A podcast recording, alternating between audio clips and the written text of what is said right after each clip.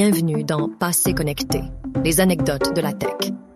Plongez dans les coulisses captivantes de l'histoire des technologies avec mon carnet. Le premier téléphone portable avec caméra a vu le jour en Corée du Sud.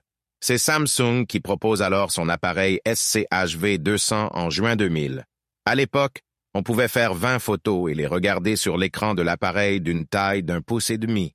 Cinq mois plus tard, Sharp sortira au Japon son téléphone GSH 04 que la plupart des spécialistes considèrent comme le premier véritable téléphone avec caméra. Celui-ci permettait d'exporter électroniquement les photos de l'appareil. Aujourd'hui, l'appareil photo est présent au cœur de tous les téléphones intelligents. À un point tel où une récente enquête américaine révélait que 80% des voyageurs considéraient la prise de photos comme la fonction la plus utilisée sur leur appareil. Plus frappant encore, 9 personnes sur 10 ayant déjà pris des photos déclarent n'avoir jamais utilisé autre chose que leur téléphone intelligent pour prendre une photo.